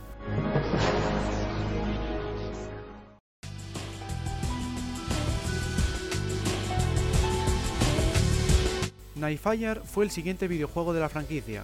Surgió un año después, en 2002, y se presentaba como una continuación de Agent Under Fire, al aparecer el personaje de la espía americana Show. Además, se trata también de un arcade en primera persona con niveles de conducción y una trama nueva. Apareció en un gran número de plataformas. Eurocom se encargó de las versiones para PlayStation 2, Nintendo GameCube y Xbox. Gearbox Software hizo lo propio con la de PC y Aspir con la de Macintosh. En 2003, JV Games le trasladó a la Game Boy Advance, consiguiendo un resultado bastante notable para tratarse de una consola portátil. Nightfire fue el primer videojuego Bond de Electronic Arts surgido en PC. Sin embargo, fue esta versión la peor de todas, al carecer de los niveles de conducción de vehículos. Además, su modo multijugador era un tanto pobre, ya que no poseía música y el personaje de Bond no se parecía al que se manejaba en el modo historia. Para colmo de males, se producía un congelamiento de imagen de un segundo cuando el jugador movía el ratón con rapidez. La única ventaja de esta versión residía en el modo multijugador, puesto que era el único que permitía jugar online. Cabe destacar el argumento del juego que nos ocupa, dada su elaboración y estilo bondiano. El villano de turno, Rafael Drake, pretende utilizar un satélite llamado Nightfire para lanzar misiles nucleares a cualquier parte del planeta, una idea que recuerda a la película Moonraker. De hecho, Bond debería viajar al espacio para impedirlo y empleará pistolas láser como en dicha entrega. Por el camino se topará con viejos conocidos como Tiburón, Objob y un grupo de enemigos parecidos al Barón Samedi. La variedad es uno de los puntos fuertes del juego. Se componía de 12 misiones en las que lo mismo había que disparar que conducir el Aston Martin Pankis. Otras veces había que actuar con sigilo y operar con gadgets tales como por ejemplo lentes de visión nocturna o decodificadores, unos dispositivos que además podían ser mejorados. Todo ello mientras Bond viajaba por 10 localizaciones de todo el mundo, entre ellas Jamaica, un clásico de la franquicia. El modo multijugador también era digno de elogio, ya que poseía 10 modos de juego diferentes y con opciones de configuración. Los niveles reflejaban decorados de las películas como por ejemplo Fort Knox de Goldfinger o Atlantis de la espía que me amó.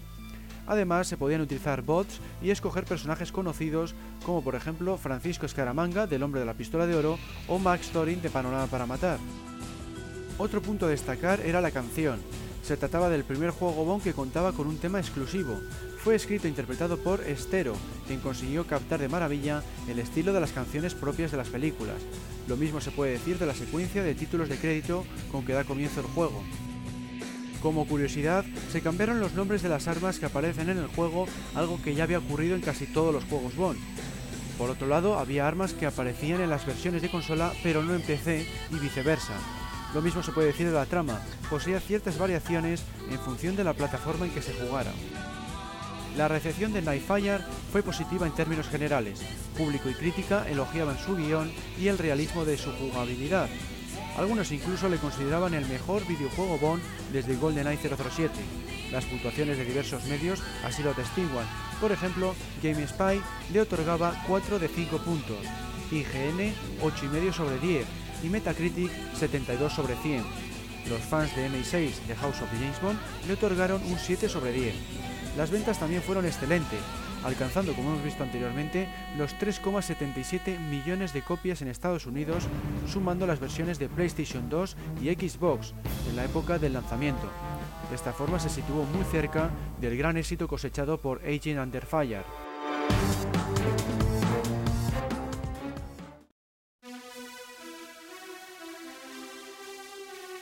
En 2004 apareció Everything or Nothing, cuya traducción sería Todo o Nada, un título cuya relación con la franquicia reside en la productora de la misma, Eon Productions.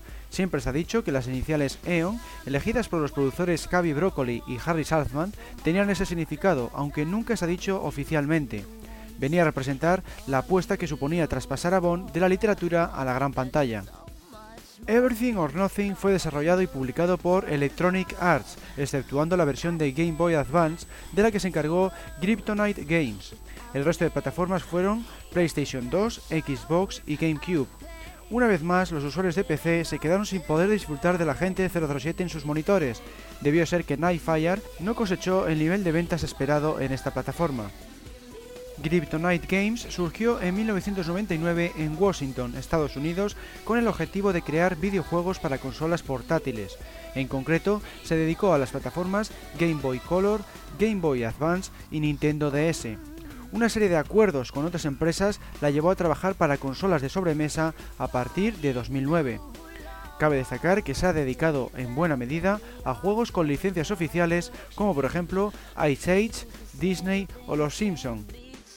Todo o nada era un arcade en tercera persona, algo que no ocurría desde Tomorrow Never Dies.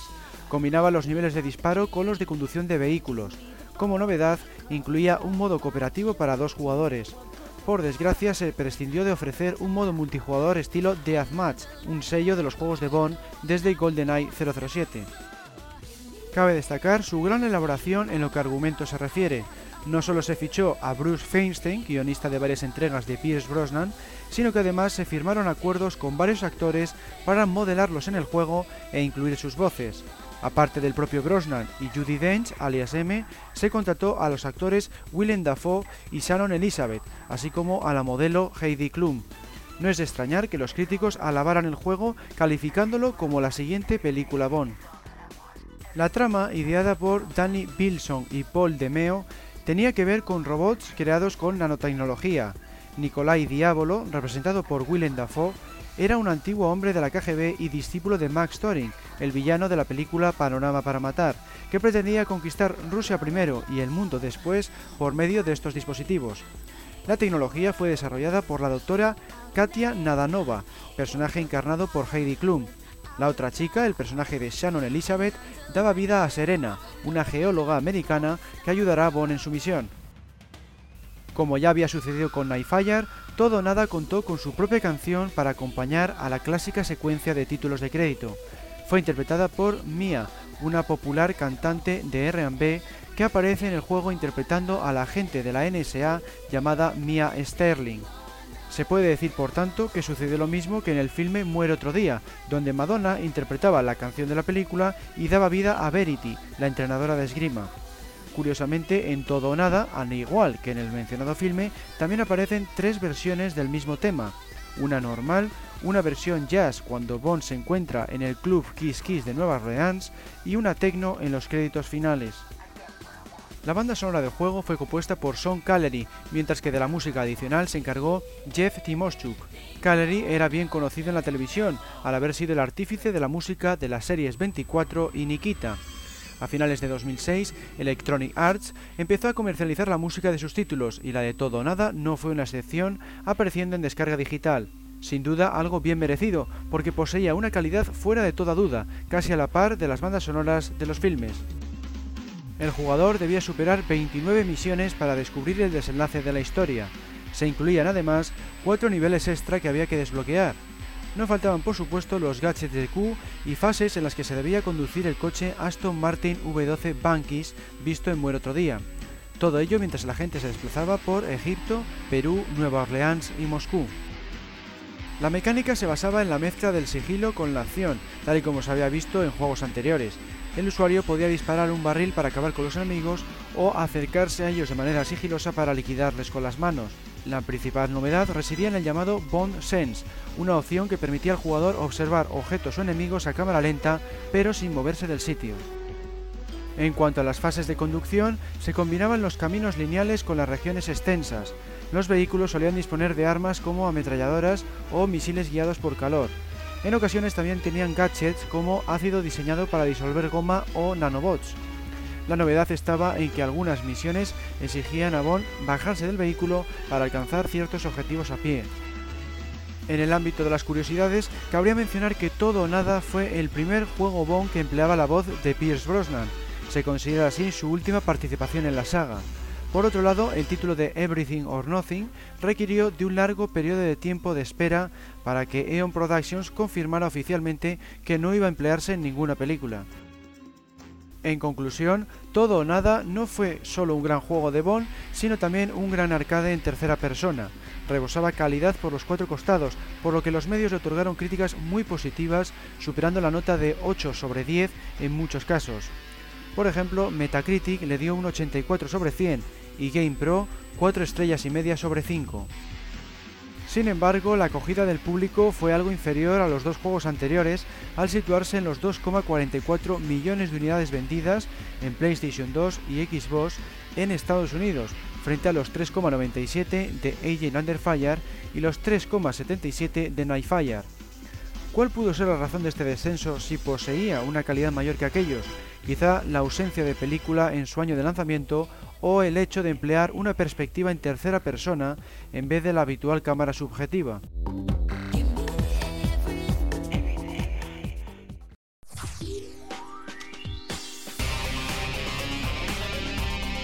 GoldenEye Rogue Agent fue el siguiente videojuego Bond. Aparecido en 2004, fue nuevamente desarrollado y publicado por Electronic Arts para las plataformas PlayStation 2, Xbox y GameCube. Un año después se lanzó también para Nintendo DS. Se trataba de un arcade en primera persona que pretendía romper todos los moldes al permitir al jugador el manejo de un agente traidor del MI6 llamado GoldenEye. Las referencias a la película son nulas a excepción del nombre del espía y la aparición de la villana Senia Unatop. Todo comienza cuando el agente GoldenEye traiciona a Bond, acabando con su vida durante una misión. Es entonces cuando Goldfinger, el clásico villano de la cinta del mismo título, le recluta con motivo de liquidar a su rival, el Doctor No, otro personaje de las películas. Este había roto un ojo al protagonista, de modo que tuvo que ponerse un electrónico, lo que le otorgaba ciertas habilidades. En fin, como puede verse, era una historia original, pero débil y mal llevada a cabo. Otros personajes que hacen acto de presencia son el esbirro Objob, la piloto Pussy Galore y el asesino a sueldo Francisco Escaramanga, algunas de las localizaciones también proceden directamente de los filmes. Por ejemplo, jugaremos en el Golden Gate, visto en Panorama para Matar, o en la base de lanzamiento espacial de Moonraker. Por desgracia, la jugabilidad dejaba mucho que desear. La inteligencia artificial no era tan imprevisible como se anunciaba, no había posibilidad de avanzar con sigilo ni de conducir vehículos, dando lugar a una experiencia un tanto monótona, los escenarios en ocasiones no parecen demasiado bondianos y además eran excesivamente extensos, algo extraño porque los desarrolladores contaron con la colaboración de Ken Adam, el mítico diseñador de producción de la saga. Entre los puntos positivos de Rogue Agent cabría citar el modo multijugador. De hecho, es el apartado donde EA volcó todo su interés.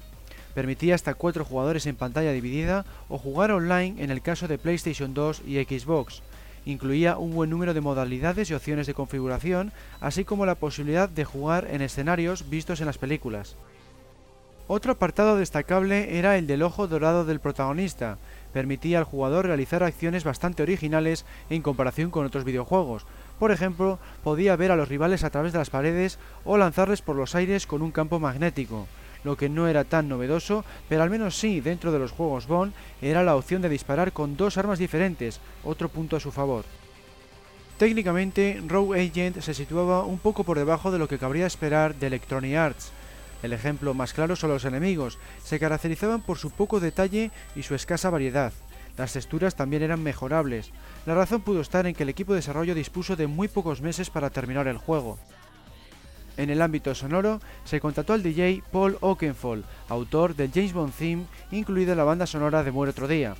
Una decisión un tanto extraña porque su estilo distaba bastante de la música de las películas, Favorecía la intensidad de las escenas de acción con sus ritmos electrónicos, pero dejaba de lado la sensación de estar inmerso en un videojuego de la gente 007. Los efectos de sonido tampoco eran ninguna maravilla, quitando el doblaje, que era algo más acertado que el de Everything or Nothing, nada llama la atención, ni siquiera los sonidos que acompañan a las armas futuristas. Christopher Lee prestó su voz a Scaramanga y Judy Dench hizo lo propio con M, pero el resto de personajes fueron doblados por artistas de Hollywood de los que solía emplear EA en sus títulos. El resultado de GoldenEye Rogue Agent no agradó ni al público ni a la crítica. Muchos lo consideran incluso uno de los peores videojuegos Bond de la historia. El intento de emular al éxito de GoldenEye 64 no podía haber salido peor.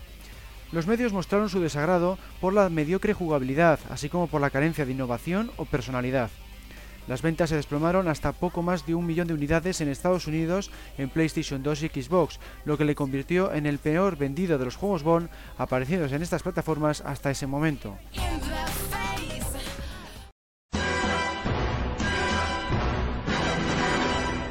En ese mismo año 2004 estaba prevista la preparación de un nuevo videojuego protagonizado por Pierce Brosnan con vistas a lanzarlo en 2005. No se llegó a saber nada acerca del argumento, pero sí había rumores que apuntaban a que se iba a seguir la senda de Nightfire con la jugabilidad de Everything or Nothing. Su título provisional era Phoenix Racing, la denominación que iba a haber tenido Nightfire en un principio y que terminó siendo el título de uno de sus niveles. La razón por la que este proyecto quedó descartado fue el anuncio oficial de Brosnan de que no iba a continuar haciendo películas del espía. En su lugar se puso en marcha From Russia with Love, basado en el filme de mismo título, Desde Rusia con Amor. Iba a ser el primer videojuego protagonizado por Sean Connery, así que se decidió ficharle para que prestara su voz a su personaje más famoso. El desarrollo y la producción corrió a cargo de Electronic Arts una vez más. Las plataformas a las que fue destinado fueron GameCube, PlayStation 2, Xbox y PSP. En términos generales, el juego guardaba mucha similitud con todo o nada, sobre todo en el apartado visual, y eso que empleaba un motor gráfico completamente nuevo, capaz de gestionar tanto las fases en tercera persona como los niveles de conducción de vehículos. Ciertos gadgets también procedían de aquel, como por ejemplo el cinturón con cuerda de rappel. Entre las novedades estaba el llamado Q-Copter, un pequeño helicóptero que permitía explorar zonas y atacar con su sistema de autodestrucción. La trama de From Russia with Love seguía la de la novela y la de la película, pero con varias diferencias, bien para fomentar la jugabilidad o bien para rendir homenaje a la época del filme. Por ejemplo, permitía el manejo del jetpack visto en Operación Trueno o del Aston Martin DB5 de Goldfinger. Otras variaciones pretendían evitar conflictos legales, de ahí que no hiciera mención a Spectra ni a Blofeld, cuyos derechos residían en los herederos de Kevin McClory, coescritor de la novela Operación Trueno. En su lugar, la organización fue llamada Octopus y carecía de líder. La historia daba comienzo con una misión completamente nueva en la que Bond debía rescatar a la hija del primer ministro británico durante una fiesta. Era después de esta secuencia cuando se iniciaba la trama que conocemos. Octopus pretendía vengar la muerte de Doctor No, humillando y liquidando a 007. La trampa venía dada por Tatiana Romanova y la máquina descifradora Lector. La novedad residía principalmente en el final del juego, donde 007 tenía que infiltrarse en el cuartel general de la organización terrorista. En comparación con todo o nada, el videojuego que nos ocupa ofrece una jugabilidad más pobre. Las fases de conducción de vehículos eran algo más toscas, exceptuando aquellas en las que se empleaba el jetpack. El manejo era muy intuitivo y formaba uno de los mejores alicientes de todo el juego, pero con el resto de elementos la libertad de acción estaba muy limitada. Por ejemplo, solo permitía usar la cuerda de rappel del cinturón en aquellos lugares predeterminados por los desarrolladores. Gráficamente se situaba más o menos al nivel de todo o nada. Cabe destacar el esfuerzo de Electronic Arts por reflejar la época de la película. También estaban muy bien realizadas las secuencias cinemáticas, los personajes y las animaciones. Por el contrario, habría que criticar la escasa calidad de las texturas y el menor nivel de detalle en los modelos de Q, M y Moneypenny. En el ámbito sonoro, el doblaje dejaba mucho que desear. La voz de Connery, como no podía ser de otra forma, sonaba muy diferente a la de la película y no encajaba con la edad del personaje. El resto de voces tampoco se parecían a las originales. Lo que sí cumplió fue la música, obra del compositor Christopher Leonard. Sus partituras mantenían el estilo de la banda sonora de la película, rindiendo el homenaje en varias ocasiones. El mayor defecto de From Russia with Love era su escasa duración. Solo constaba de 14 misiones, frente a las 29 de Everything or Nothing. Además, el nivel de dificultad era muy bajo. Entre la pobre inteligencia artificial de los enemigos y el sistema automático para apuntar, el jugador pasaba de un nivel a otro sin demasiado esfuerzo. Una vez completado el modo historia, existía la posibilidad de desbloquear contenidos, como vídeos o ilustraciones de producción, jugando a las mismas misiones en busca de objetos ocultos. En todo momento se mostraba ayuda para que el jugador supiera qué necesitaba conseguir para obtener el siguiente bonus. En cuanto al modo multijugador, permitía hasta cuatro usuarios en pantalla dividida. Lo malo era que el número de polígonos de los entornos y la complejidad de los mapas fueron reducidos para obtener un buen rendimiento. También se echaba en falta la posibilidad de incluir bots, el modo cooperativo y el modo online. Lo bueno era que se podía utilizar el jetpack y los coches en estos enfrentamientos deathmatch. From Russia with Love se puede considerar, como hemos visto, una copia barata de Everything or Nothing, al situarse por debajo en casi todos los apartados. Las notas otorgadas por los medios en sus análisis solían situarse entre los 6 y los 7 puntos sobre 10. Las críticas principales tenían que ver con la escasa dificultad y las pocas novedades respecto a todo o nada. Entre los puntos mejor valorados estaba el elemento de juego de rol, ya que existía la posibilidad de mejorar las armas. En consecuencia, el nivel de ventas fue bastante bajo, no llegando ni tan siquiera al millón de unidades vendidas en Estados Unidos, sumando las versiones de Xbox y PlayStation 2. Como hemos visto, Agent Under Fire casi alcanzó los 4 millones, lo que sirve para hacernos una idea del fracaso de From Russia with Love de cara al público.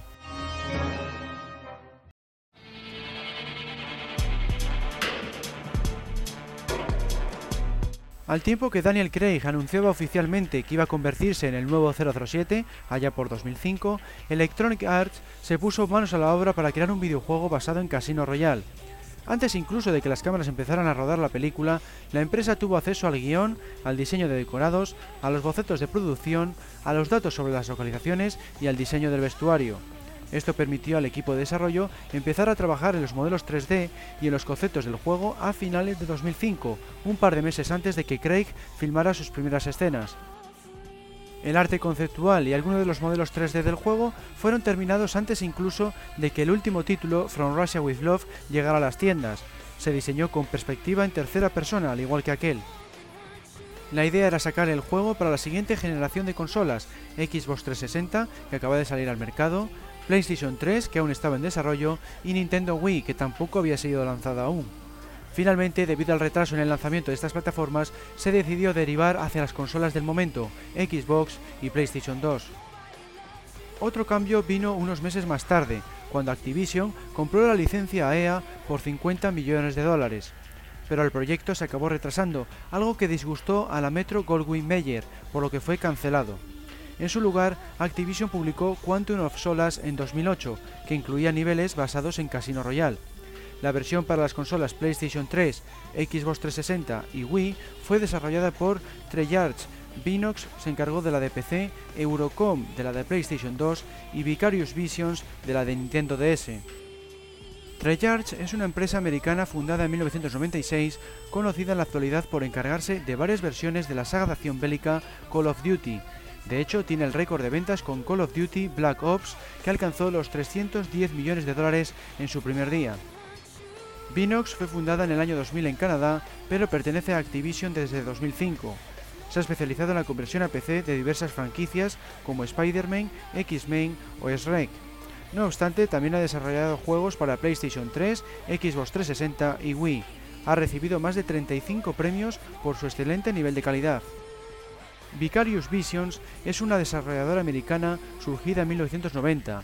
En sus comienzos se dedicó al PC y a la Game Boy Color, pero en los últimos años se ha dedicado a convertir títulos famosos a Game Boy Advance, Xbox y Nintendo DS. Entre sus juegos más populares están varios de Spider-Man para Nintendo DS y la conversión del juego de PC Doom 3 a Xbox. Si bien el juego cancelado de Casino Royale iba a haber sido un arcade en tercera persona, Quantum of Solace acabó haciendo uso de la cámara subjetiva, como GoldenEye 64, a excepción de algún nivel en concreto, como la persecución por Madagascar.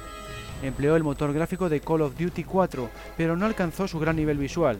Todo lo contrario, parecía un juego diseñado para la PlayStation 2 en vez de para las consolas de nueva generación. En lo que sí cumplió fue en la jugabilidad, al ofrecer un sistema muy similar al de la famosa franquicia bélica, de esta forma, los jugadores de aquella no encontraron problemas en adaptarse a su control. La mecánica se basaba en cubrirse detrás de los diferentes elementos del escenario y disparar. En otras fases se debía avanzar con sigilo. También había niveles en tercera persona. Por desgracia, la duración del modo historia era de tan solo 4 o 5 horas. Para compensar esta escasa longevidad, disponía de un excelente modo multijugador, aunque no en todas las plataformas. Permitía hasta un total de 12 jugadores y ofrecía un buen número de modos. Entre ellos estaba, por ejemplo, Bond Versus, en el que un jugador en la piel de 007 debía enfrentarse a seis miembros de la llamada organización. Ganaba si conseguía deshacerse de todos ellos o si desactivaba dos de las tres bombas del nivel. Por el contrario, si le liquidaban dos veces o no lograba desactivar las bombas antes del plazo de tiempo, la organización se hacía con la victoria. En el ámbito sonoro, cabe destacar la canción, por razones desconocidas, quizá por derechos de autor, se prescindió de utilizar el tema de la película, Another Way to Die. En su lugar, Richard Fortus compuso When Nobody Loves You, un tema que a medio camino entre el pop y el rock que fue interpretado por Kerly. Acompañó a una secuencia de títulos de crédito basada en la persecución de Aston Martin con que da comienzo Quantum of Solas. El resto de la música fue compuesta por Christopher Leonard, quien ya había trabajado en el videojuego From Russia with Love, Utilizó dos orquestas, una para los instrumentos de cuerda y otra para los de metal, la percusión y la guitarra. El resultado no pudo haber sido más acertado. Así pues, Quantum of Solas fue un juego de calidad aceptable, lo que derivó en críticas encontradas. Si bien se valoraba el estilo de juego propio de Call of Duty, se criticó la ausencia de novedades y su escaso número de niveles. La versión mejor valorada fue la de PlayStation 2, con notas que se situaban entre los 7 y los 8 puntos sobre 10, mientras que la peor fue la de Wii, donde no solía llegar a los 7 puntos. En cuanto a la acogida del público, tampoco se alcanzó un nivel de ventas destacable. Por ejemplo, sumando las ventas de las versiones de Xbox y PlayStation 2 en Estados Unidos, apenas llegó a los 2 millones de unidades, lo que le situaba por debajo incluso de Everything or Nothing, aunque bastante mejor que From Russia with Love.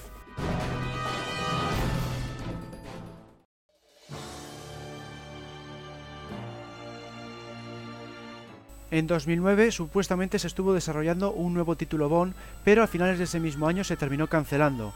Parece ser que estaba basado en el relato corto Rísico de Ian Fleming y que iba a estar protagonizado por Daniel Craig. Estaba siendo desarrollado por Bizarre Creations y Raven Software. Solo llegaron a aparecer algunas capturas de pantalla en internet, así como secuencias de título descartadas. Los rumores hablaban de una trama relacionada con el contrabando de diamantes o con el problema del petróleo. Curiosamente existe en la actualidad un proyecto similar en marcha bajo la dirección de la propia Raven Software. Aún se desconoce si es una secuela de Bluestone o si estará basada en la próxima película, Skyfall. El videojuego que se acabó apareciendo, aunque lo hizo a finales de 2010, fue Bluestone.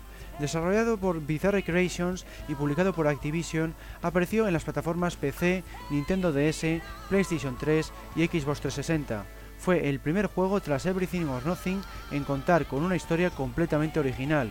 Empleó nuevamente la voz de Daniel Craig y la de Judy Dench, así como también la de Josh Stone, la intérprete de la canción. Se trataba de un arcade en tercera persona en el que debíamos cubrirnos y disparar constantemente. También era posible actuar con sigilo, algo que se premiaba. Por cada enemigo que derribáramos cuerpo a cuerpo, obteníamos una ejecución directa, es decir, un disparo certero sin que fuera necesario apuntar. Un sistema que se había visto ese mismo año en el videojuego Splinter Cell Conviction de Ubisoft. Por otro lado, había niveles de conducción de vehículos, pero en suma la longitud del juego era más bien corta. El modo multijugador era un tanto pobre, carecía de la posibilidad de jugar a pantalla dividida en la misma consola y no se podía elegir personajes clásicos de la franquicia. Solo se podía jugar online, modo en que permitía hasta 16 jugadores. Ofrecía desde el clásico Deathmatch, es decir, un duelo todos contra todos, hasta modalidades por equipos, en las que un grupo de espías se enfrentaba a un grupo de mercenarios mientras trataba de conseguir ciertos objetivos. No obstante, las opciones eran más bien escasas en comparación con los grandes del género como Call of Duty. La trama volvió a ser escrita por Bruce Feinstein, pero esta vez dejó de lado la fantasía que había impregnado los videojuegos de Pierce Brosnan para reflejar con mayor fidelidad el estilo realista de las entregas de Daniel Craig.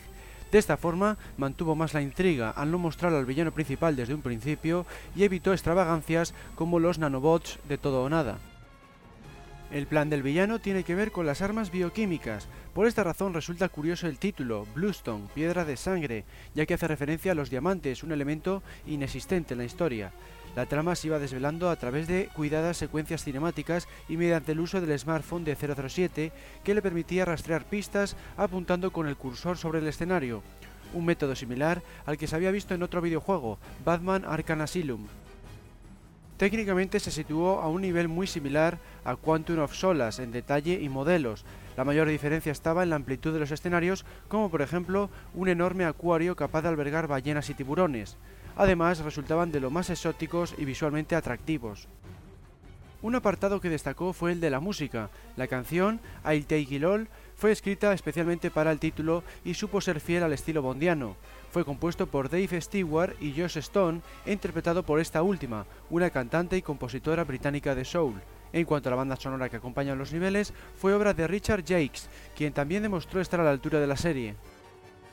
En resumidas cuentas, Bluestone alcanzó un nivel de calidad notable, pero sin llegar a situarse entre los puestos más altos del género carecía de la excelente jugabilidad de títulos como Batman Arkham Asylum o Splinter Cell Conviction, así como ofrecía un modo multijugador algo pobre y muy pocos niveles para un solo jugador. Las críticas de la prensa especializada le situaron entre los 6 y los 7 puntos sobre 10. Por todo ello, el nivel de ventas no fue demasiado bueno y conllevó el cierre de Bizarre Creations en 2011, convirtiéndose así en su último juego.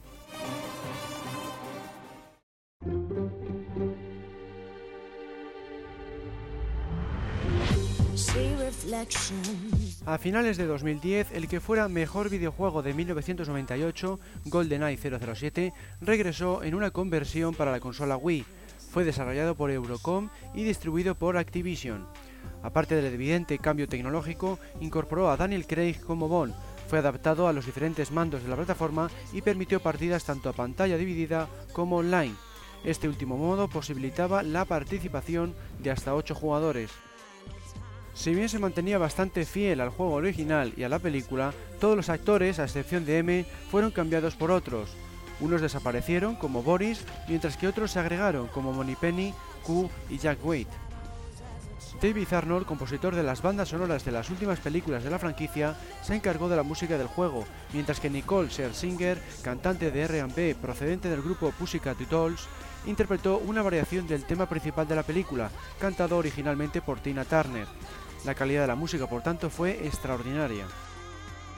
Bruce Feinstein, guionista de GoldenEye y de varios de los últimos videojuegos que hemos visto, se encargó de aplicar las modificaciones necesarias para adaptar la historia a los tiempos actuales.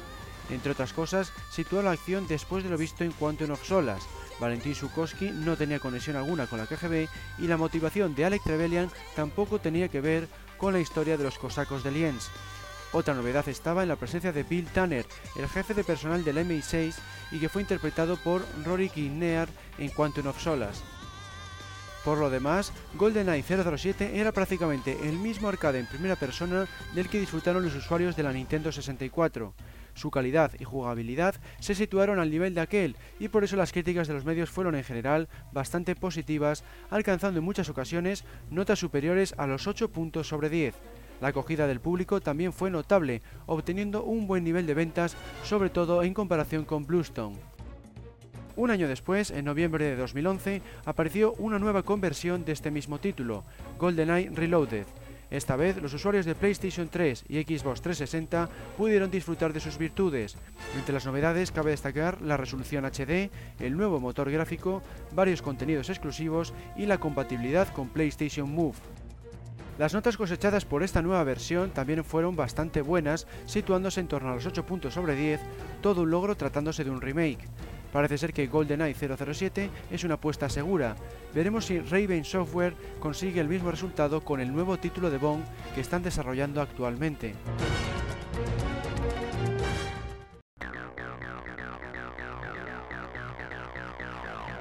Seguro que no están todos los que son, pero son todos los que están.